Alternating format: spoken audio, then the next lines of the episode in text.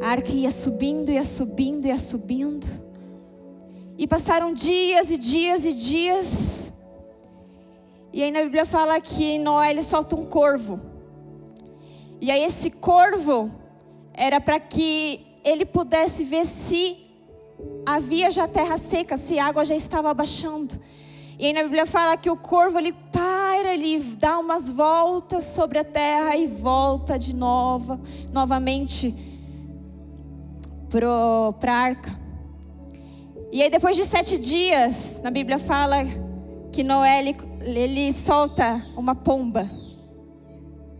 E na Bíblia fala que a pomba ela volta com um ramo de oliveira. E esse ramo de oliveira, ele está simbolizando Jesus. Ele está dizendo assim para Noé: Olha, Noé, a água está baixando, ah, o Salvador está chegando, aquele que vai remir os pecados do mundo está chegando, se prepare. E aí a pomba vem com um ramo. E aí, depois de sete dias, Noé de novo solta a pomba. Só que a pomba não volta mais. E aí Noé entendeu: se a pomba não voltou, é porque ela pousou numa terra seca. Ela pousou em algo que a gente estava esperando. E aí no Novo Testamento diz que quando Jesus se batiza nas águas, a pomba desce sobre ele. E essa pomba, quando desce sobre ele, simboliza o Espírito Santo. E na água, que estava carregada de transgressões, de pecados, quando Jesus se batiza, ele desce santo, ele desce puro, como um cordeiro limpo, mas quando ele sai da água, na Bíblia fala que ele leva sobre si todas as nossas enfermidades, todas as nossas dores, e naquele momento começa o ministério de Jesus. O ministério de Jesus começa a partir do momento em que ele carrega todos os nossos pecados e todas as nossas dores, e aí ele começa a ter a autoridade para curar. Ele começou a curar depois do batismo, você sabia disso? Deus só vai fazer através de você o que primeiro Ele fizer em você. E eu queria comentar com vocês algo que aconteceu comigo durante mais ou menos 40 dias de setembro e ainda estou no processo. Eu passei pelo vale da sombra da morte, eu passei pelo inferno. Se alguém aqui não sabe o que é inferno, posso te dizer com clareza: eu sei o que é inferno. No dia 27 de agosto, eu estava em São Paulo e do nada eu acordei e eu tive uma pequena fobia. E aí essa fobia ela foi tão forte que eu puxava o ar e o ar não vinha, minha mão começava a formigar. Eu começava a sentir uma dor forte no peito, a minha cabeça começava a doer. Só que não era uma dor de cabeça normal, era uma, uma dor que radiava em todos os nervos, trazendo formigamento, ardência. E aí depois eu começava a sentir uma bola na garganta. E aí eu fiquei num desespero tão grande que eu tremia. E eu tremia, eu tremia. O meu coração começava a acelerar. E eu falava, Deus, o que está acontecendo? Não estou entendendo. E naquela manhã eu falei, Espírito Santo, o que, que você quer que eu faça? E aí ele falou: manda uma mensagem para sua irmã. Aí eu peguei o celular, mandei uma mensagem para minha irmã, falei: Jéssica, eu não estou bem. Não sei o que está acontecendo comigo, mas eu preciso de oração. Vamos orar juntas? Ela falou: vamos. E ela falou: Rebeca, olha que coisa louca. Hoje de manhã, o Espírito Santo me acordou também. E eu não tenho o costume de acordar cedo. Geralmente eu acordo umas 10 horas, mas hoje eu acordei 8 horas. E aí o Espírito Santo falou para mim: arruma a casa que alguém vai entrar hoje nela. E ela ficou com aquilo, e ela acordou, começou a arrumar a casa. E depois de algumas horas eu mandei mensagem para ela e ela falou: Rebeca, eu arrumei a casa para você. Porque o Espírito Santo já sabia que você viria para cá. Então, quando for lá para o meio-dia, uma hora, vem para cá que a gente vai orar. Quando eu cheguei lá na casa da minha irmã, eu e ela, a gente sempre tinha o costume de orarmos juntas e a gente vivia tantos milagres, tantos prodígios, tantas maravilhas, que é por isso que eu falo com tanta autoridade desse Deus, desse Jesus. Porque Deus ele não foi feito para ser estudado, Deus ele foi feito para ser experimentado. Assim como essa água, Deus ele não criou essa água para você ficar estudando. Ela é H2O, ela é transparente. Se o estado dela é sólido, líquido, gasoso, não importa. Deus não fez a água para você ficar somente estudando ela. Deus fez a água para você, ó. Experimentar, beber. E aí por isso que Deus fala: prova, provem de mim, comam de mim, porque aí vocês vão ver que eu sou bom. Não adianta vocês estudarem. Ateus estudam Deus, Satanás sabe de Deus. Mas sabe qual é a diferença de nós e de Satanás e dos ateus? É que eles não experimentam. Eles não podem experimentar. Mas nós podemos porque nós temos o Espírito Santo. E o Espírito Santo nos dá a oportunidade de nós experimentarmos Jesus, de viver com Ele como verdadeiramente Ele é. E daí naquele dia eu me tranquei no quarto com a minha irmã. E a gente começou a orar.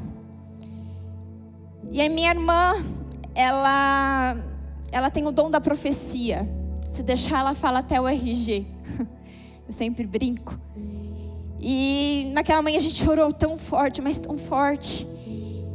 E Jesus resumiu toda a minha história, tudo que iria acontecer nesses 40 dias. Ele falou assim: Filha, eu te vejo num, eu te coloco num jardim e eu pego na sua mão e eu vou te levando para várias árvores. E cada árvore que eu vou te levando, eu vou te dando um fruto. E essas árvores significam é, experiências difíceis que você viveu na sua vida. E eu vou te dar cada fruto dessa árvore. Só que, filha, hoje eu vou te dar um outro fruto. E esse fruto é amargo. Esse fruto vai deixar você triste, vai te dar sofrimento, vai te dar dor. Mas fica firme, porque eu estou lá no final do portal e eu já te vejo com a cesta cheia desses frutos para você distribuir para os meus filhos, para você distribuir como vitamina porque essa geração precisa ser fortalecida. Essa geração ela precisa ser perseverante. Essa geração ela precisa entender que a força não vem do homem, que a força vem de mim. Eu quero a força não do homem. O homem precisa somente de coragem e coragem não significa você não ter medo. Coragem significa vai com medo porque eu sou a força que vai sustentar vocês. E naquele momento, ele falou desse fruto, eu comecei a chorar. Eu falei: Ah, Jesus, mais uma. E aí, ele falou várias vezes: Eu te vejo num hospital branco e azul. Eu te vejo, eu vejo você e o Juliano num quarto de hospital branco e azul. E eu na minha sã consciência pensava, será que é porque eu vou ficar grávida, né? Enfim, pensei várias coisas. E aí saí do quarto da minha irmã, só que não melhorou. E aí aquele dia eu fiquei puxando o ar e puxando o ar. E aí à noite eu não dormi. Naquela noite eu dormi meia hora. No dia seguinte, novamente, aquela ansiedade muito forte, a dor no peito e eu puxando a respiração. Eu puxava tanto a respiração que teve um momento que meu cérebro falou: se você parar de puxar a respiração, você vai morrer. A minha respiração ela parou de ser automática, ela começou a ser mecânica. E aí, quanto mais eu respirava, puxava a respiração, mais eu tinha as dores psicossomáticas. Então, gente, vocês não tinham noção o que eu vivi. Imagina você ficar 24 horas com dor no peito, com dor na cabeça, com uma bola na garganta, puxando o ar, e você ter medicações que não passam. Eu fui no psiquiatra várias vezes, e aquela e aquela ministração que a minha irmã falou do hospital branco e azul, todos os hospitais que eu fui, eles eram brancos e azul. E aí os psiquiatras me deram medicações e eu naquela esperança que ia passar dor, que eu ia dormir e nada. Eu não dormia nada. A minha adrenalina estava tão alta que eu não conseguia dormir. E teve uma hora que eu fiquei tão desesperada na cama que eu acordei de madrugada, Juliano me levou para o hospital. Eu levei uma injeção forte para poder dormir. Cheguei em casa, quando eu fechei o olho e eu vi que o sono não vinha, falei: "Ah, não, Deus. Não aguento mais. Me leva, não tô aguentando mais. Que remédio que vai fazer passar essa dor? Que remédio que vai fazer fazer eu dormir?" E daí o Juliano estava tomando vinho num dia e e falei, amor, deixa eu tomar um pouco de vinho. Daí eu tomei o vinho. E quando eu tomei o vinho, é impressionante, a dor pff, saiu. Parecia que os meus pensamentos pararam de ficar acelerados. É impressionante. E naquele momento o Espírito Santo ele ministrou falando: "Filha, Agora você vai entender o porquê que existe alcoólatras. Agora você vai entender o porquê existe drogados. Porque é exatamente isso que acontece. Eles estão tentando se livrar de um sofrimento. E a bebida e as drogas, ela faz isso, ela te anestesia, mas ela não te cura. E eu ficava desesperado o dia inteiro pela bebida tempo todo pensava no vinho. Quando vinha a dor, eu já pensava no vinho, preciso beber. Tinha dias que eu bebia uma garrafa inteira. Tinha noites que eu tinha que beber quatro taças cheias até rodar, rodar, rodar, rodar. E aí, quando eu via que estava tudo rodando, eu fechava o olho e eu conseguia dormir duas horas, que era o máximo que o vinho fazia eu dormir. E, e eu orava e eu jejuava. E eu falava, Deus, por que, que eu estou passando por isso? E daí Deus falou: lê Jó. Vai ler sobre Jó. Porque eu ficava falando, Deus, mas eu não fico ouvindo coisas ruins. Eu só ando com pessoas boas, com, com pessoas que falam palavras de vida. Pai, eu estou num, num, ambiente tão maravilhoso, com pessoas extraordinárias, por que, que eu estou passando por isso? E daí Jó, ele era assim, pensava assim.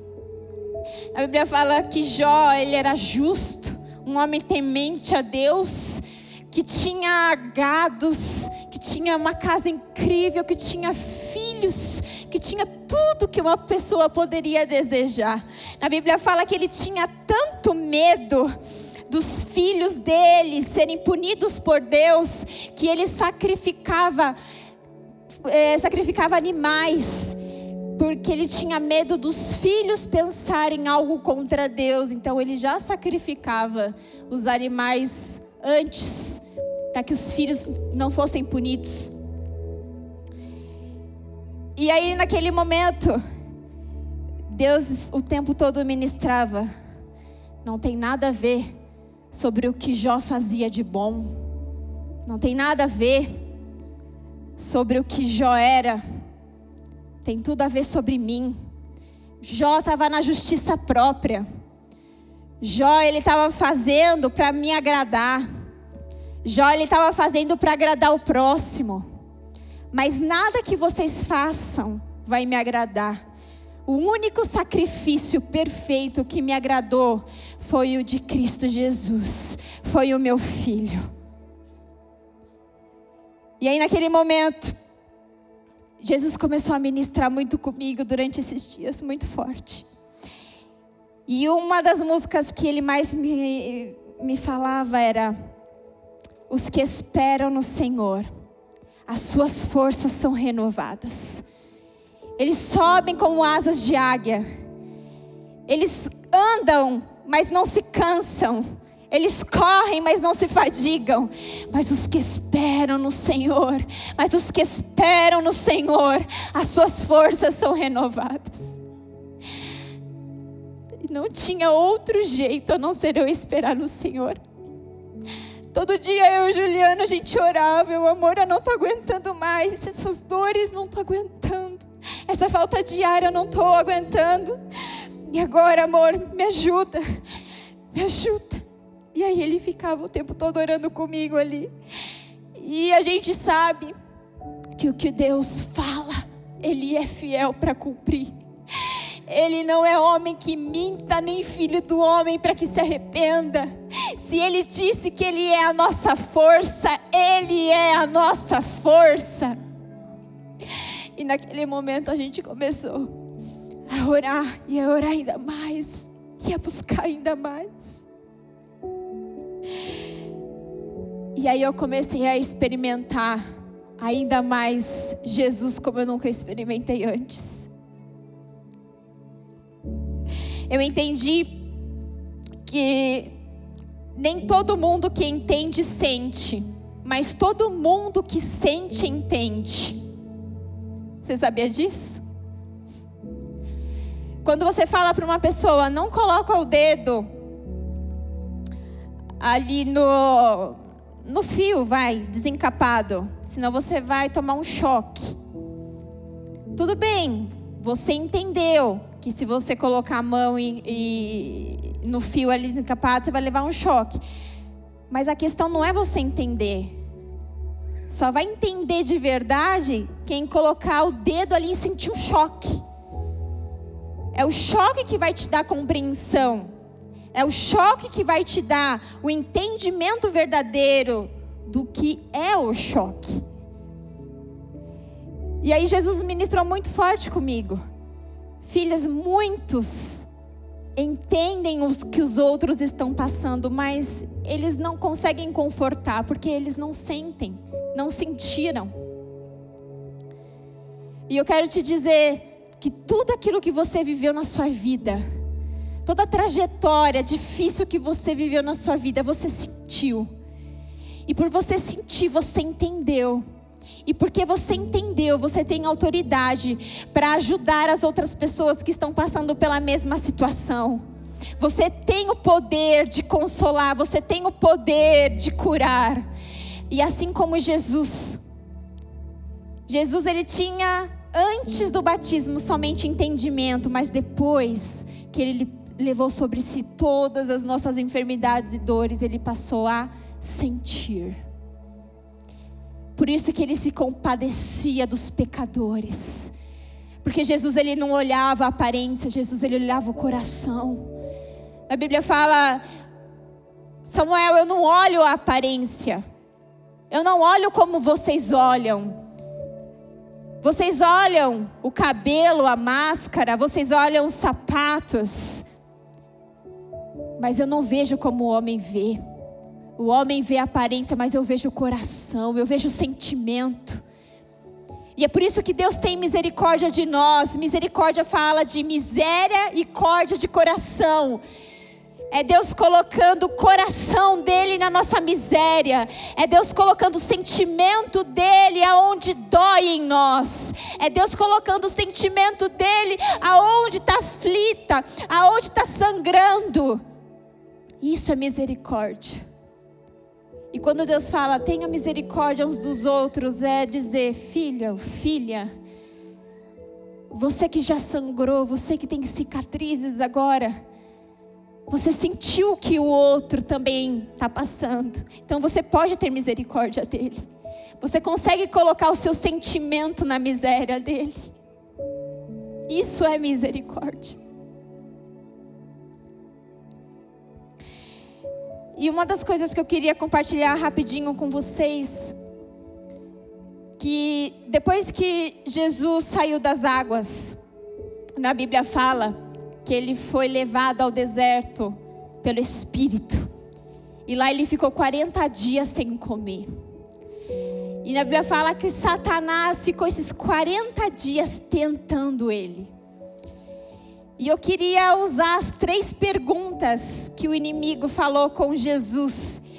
E é exatamente essas perguntas vieram também à minha mente nos dias da minha aflição.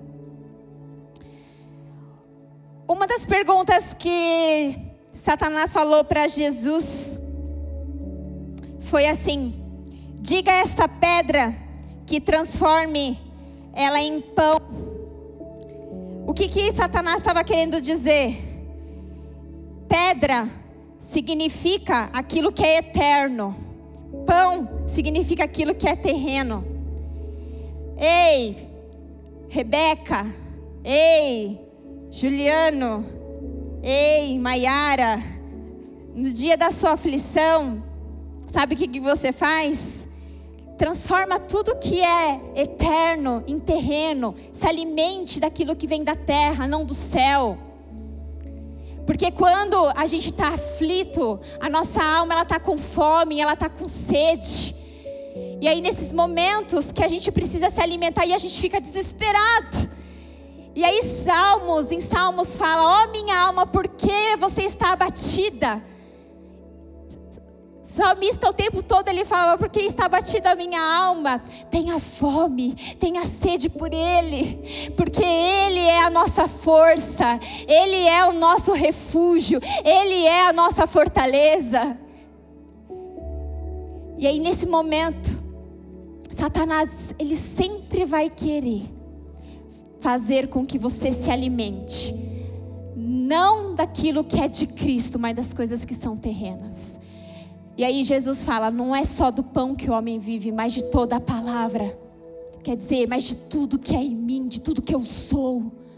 Alimente a sua alma de tudo que Cristo é. Alimente a sua alma daquilo que Jesus fala sobre você. Cuidado. Cuidado com o que você está se alimentando.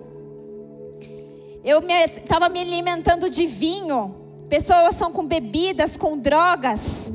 Mas Jesus fala: Eu sou o alimento, comam de mim. Aquele que de mim se alimenta, também por mim viverá. Então, nesse momento, na aflição, Jesus, ele ouviu essa, esse questionamento do inimigo, dizendo: transforma tudo aquilo que é eterno, naquilo que é passageiro. Cuidado. Isso é uma mentira. Não acredite nessa verdade. E a outra pergunta que Satanás falou para Deus é: Vou te dar todo o poder e glória se você me adorar. E aí Jesus fala: Adorará somente o Senhor seu Deus. Por que, que ele falou isso?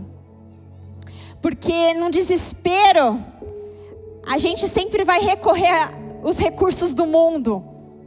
Tá tudo bem a gente recorrer ao médico, tá tudo bem a gente recorrer ao psiquiatra, ao psicólogo, tá tudo bem a gente recorrer ao pai, uma mãe. Tá tudo bem. Mas em primeiro lugar, recorra a ele. Em primeiro lugar, deixa ele ser o seu socorro. Busque ele em primeiro lugar. Busque. E Ele vai te dar a direção do que você vai ter que fazer depois. Deus usa médicos, usa, Deus usa psiquiatras, usa medicamentos, usa, mas Ele é aquilo que primeiramente a nossa alma precisa ser ocupada. Deixa a nossa alma adorar Ele primeiro. Deixa a nossa alma reverenciar Ele primeiro. Não coloque as outras coisas em primeiro lugar. E o terceiro, se você é o filho de Deus, se lança daqui para fora. Ele estava falando para Jesus se matar. E várias vezes, durante esse processo, veio esse pensamento: Rebeca se mata, porque o seu sofrimento vai embora. Quantos de vocês aqui em várias aflições, já vieram esse sentimento. Ah, eu vou me matar, porque eu não estou aguentando mais. A cada 40 segundos alguém se suicida. E isso é muito sério. Essas pessoas estão se suicidando porque elas não têm o Espírito Santo, não têm um consolo. Eu não fiz isso. Porque o Espírito Santo me consolou, porque eu tenho Cristo. Eu sei em quem eu tenho crido. E eu estou bem certo que Ele é poderoso para fazer infinitamente mais daquilo que a minha mente imagina ou pensa. E esses três questionamentos, cuidado, que no meio da aflição eles vão vir. Um é para roubar, outro é para matar e o outro é para destruir. Mas eu também tenho uma boa notícia para vocês. Jesus fala: "No mundo vocês vão ter aflições". Aflições ela significa você ser pressionado, pressão. Mas tenham coragem, porque eu venci. E uma das coisas que o Espírito Santo ministrou comigo é, Rebeca, através do meu espírito na aflição, eu ensino vocês Lá em Jó 36,15 diz: Deus nos ensina por meio do sofrimento e a aflição para abrir os nossos olhos. Em Hebreus 5,8 diz: Jesus aprendeu pelo que ele sofreu. Saiba de uma coisa, Jesus, no meio da aflição, Ele quer nos ensinar. Ele quer te ensinar que você não é uma largata. Jesus quer te ensinar que você é uma borboleta. Mas para que você voe, você precisa ser pressionado. Você precisa passar por um momento pelo deserto.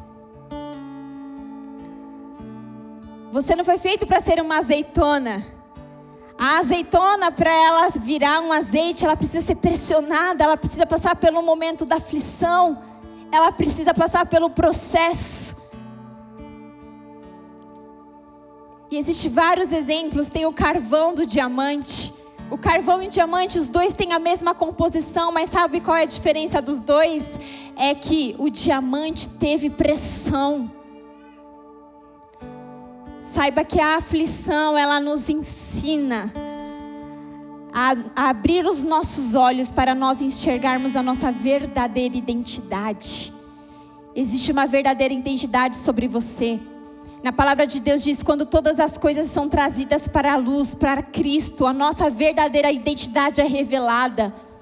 Existe uma verdadeira identidade de filho sobre você. Não fuja do sofrimento, não fuja da aflição. Deus não quer te punir, Deus não quer te matar, Deus não quer te ver sofrer. Não, ao contrário, Deus quer fazer você voar, voar nas alturas, voar como asas de águia, fazer você andar e fazer você não se cansar, fazer você se enxergar como você nunca se enxergou. Esse é o lugar que Deus quer que você vá. E engraçado que quando Adão pecou, os olhos deles foram abertos e eles começaram a enxergar as coisas terrenas. Mas Paulo, na sua aflição, os seus olhos também foram abertos e ele começou a enxergar as coisas eternas. A aflição, ela faz nós abrirmos as nossas visões para nós começarmos a enxergar o que é eterno, o que é verdadeiro, o que tem valor, o que é incorruptível.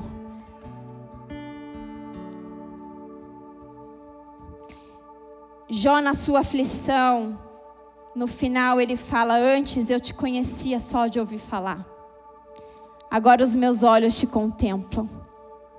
Agora os meus olhos te veem. A aflição faz nós enxergarmos não mais o lugar que nós estamos, mas agora com quem está conosco. Quando os nossos olhos estão abertos para o mundo, a gente enxerga o ambiente, mas a aflição ela faz a gente abrir os nossos olhos para enxergar o lugar. Jesus fala: Na casa de meu pai há muitas moradas. Moradas fala de nós. Cada um de nós é uma morada dele. E aí ele fala assim: Na casa de meu pai há muitas moradas. Se não fosse assim, eu vou teria dito: Vou preparar-vos o lugar. E esse lugar eu levarei vocês para mim mesmo. Ele está dizendo que existe um lugar que não é o um inferno, que não é o céu, que não é o templo, que não é casa, que não é hospital. Esse lugar se chama Cristo Jesus. E é neste lugar que Jesus quer que nós começamos a contemplar, a entrar dentro dele. Adão e Eva, quando eles pecaram, eles saíram desse lugar. Eles não saíram do Éden, eles saíram de Cristo. Por isso que quando eles saíram de Cristo, eles tiveram medo. Eles ficaram nus e eles ficaram com medo. Mas quando a gente entra novamente em Cristo Jesus, a gente não tem mais medo. Porque Ele é o amor que lança fora todo medo. Nele nós somos protegidos, nele nós somos guardados. Ele é a nossa força, Ele é tudo o que nós precisamos. Segunda coisa, na aflição, Ele nos dá autoridade para consolar. Ele nos auxilia em todas as nossas aflições para podermos ajudar os que têm as mesmas aflições que nós temos. E nós damos aos outros a mesma ajuda que recebemos de Deus. Olha que loucura isso! Consolar significa estar ao lado, receber força divina.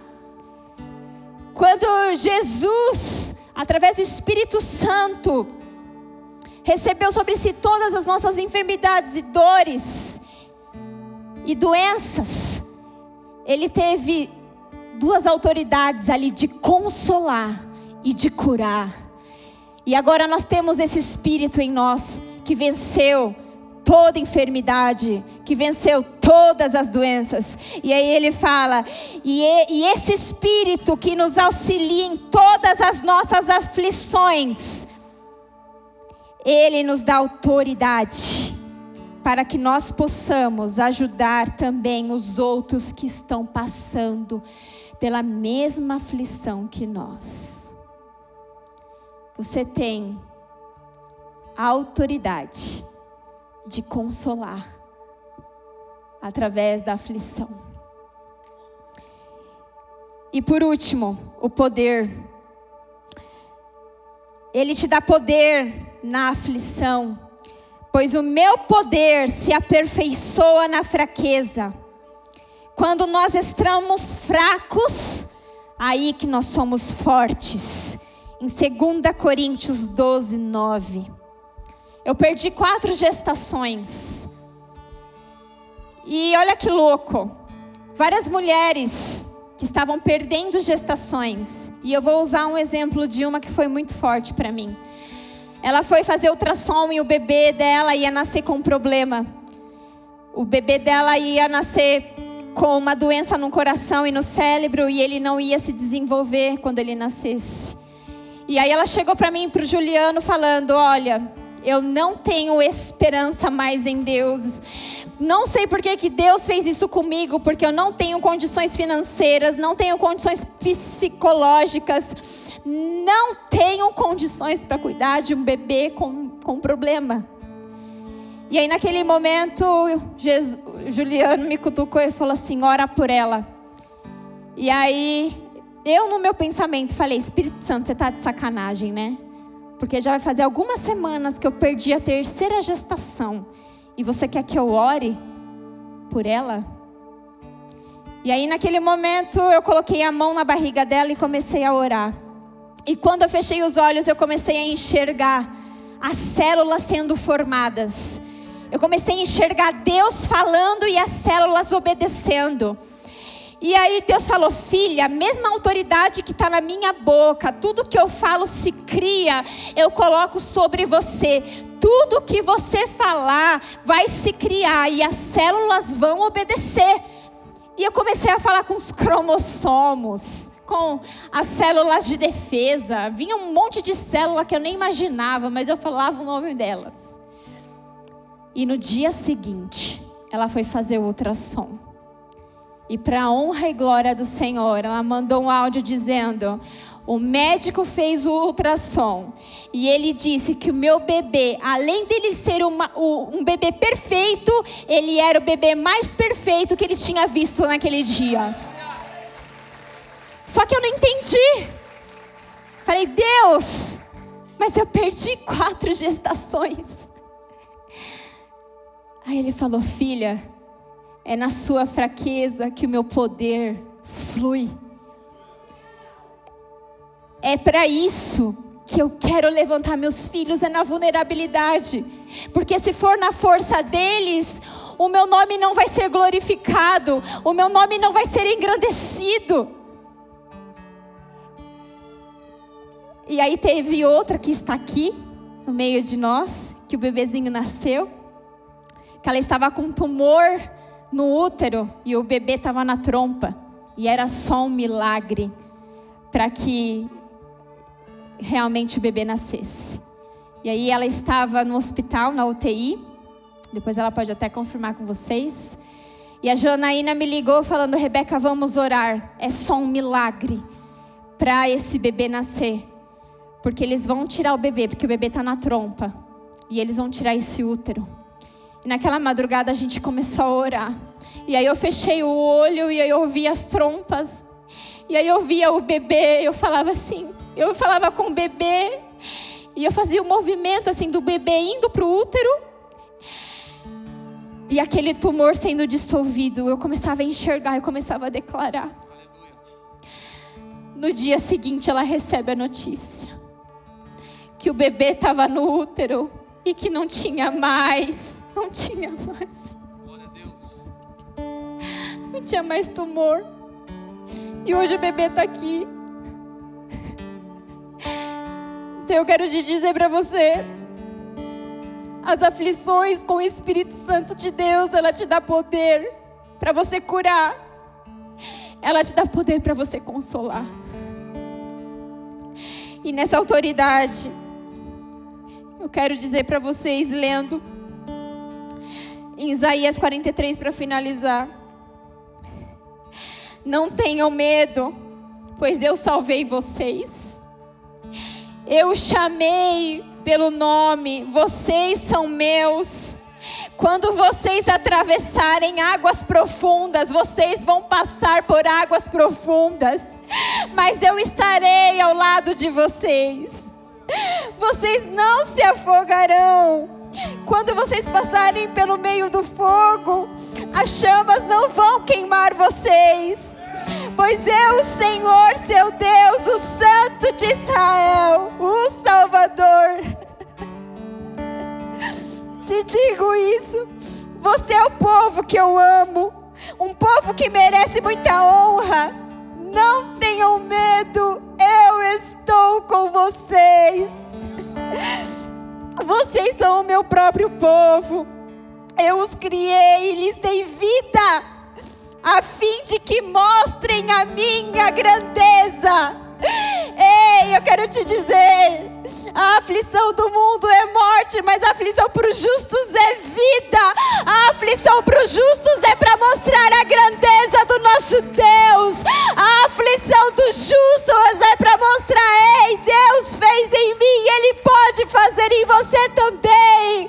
Cada cicatriz fechada vai ser um ministério aberto para mostrar que Ele é a nossa força, Ele é o nosso refúgio, Ele é o nosso socorro. Ei, não importa o que você está enfrentando, a questão é como você está suportando, e Ele é quem nos suporta. Xerecantere balabacere canterebas.